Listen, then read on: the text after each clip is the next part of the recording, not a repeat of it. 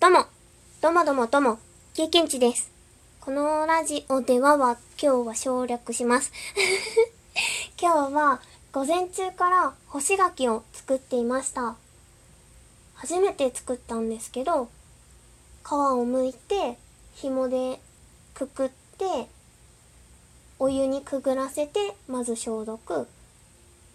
その次に、アルコール、芋焼酎ですね、にくぐらせてアルコール消毒をしました。あとはもう、半日陰くらいのところに干せば、干して時間1ヶ月くらいたかかるって書いてあったかな。そうすれば完成らしいんですけど、そこまで来てから気づいたんですけど、ベランダに干す場所がなかったんですね。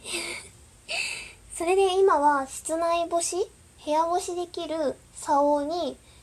柿たちをかけているんですけど、ベランダに突っ張り棒を1本這わせれば干せそうな場所があるので、これから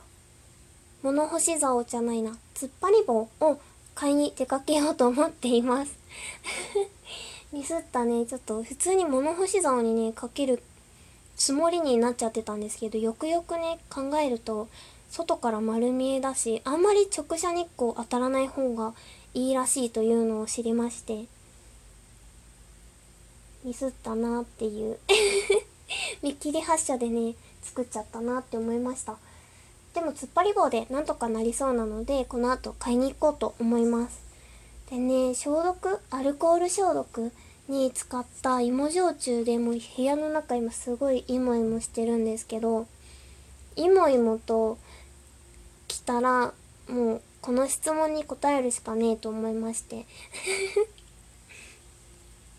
ラジオネームこだまさんから「芋虫食べますか?」っていう質問を実はいただいていたんですねで今3分間トークチャレンジをしているから質問うまく答えられなさそうだなって思っていつ答えようって思っていたんですけどこれは答えなきゃと思ってもう2分半になりそうなんですけど芋虫あ虫苦手な方ごめんなさい。急に芋虫の話し始めて。閉じてくださいね。ごめんなさい。芋虫は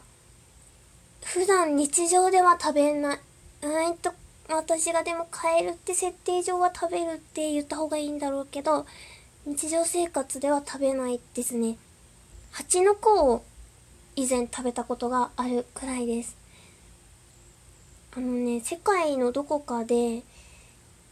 カミキリムシっていう虫の幼虫を食べる大会があるらしいっていうのは聞いたことがあります。といったところで3分終わり。さよなら。プチ。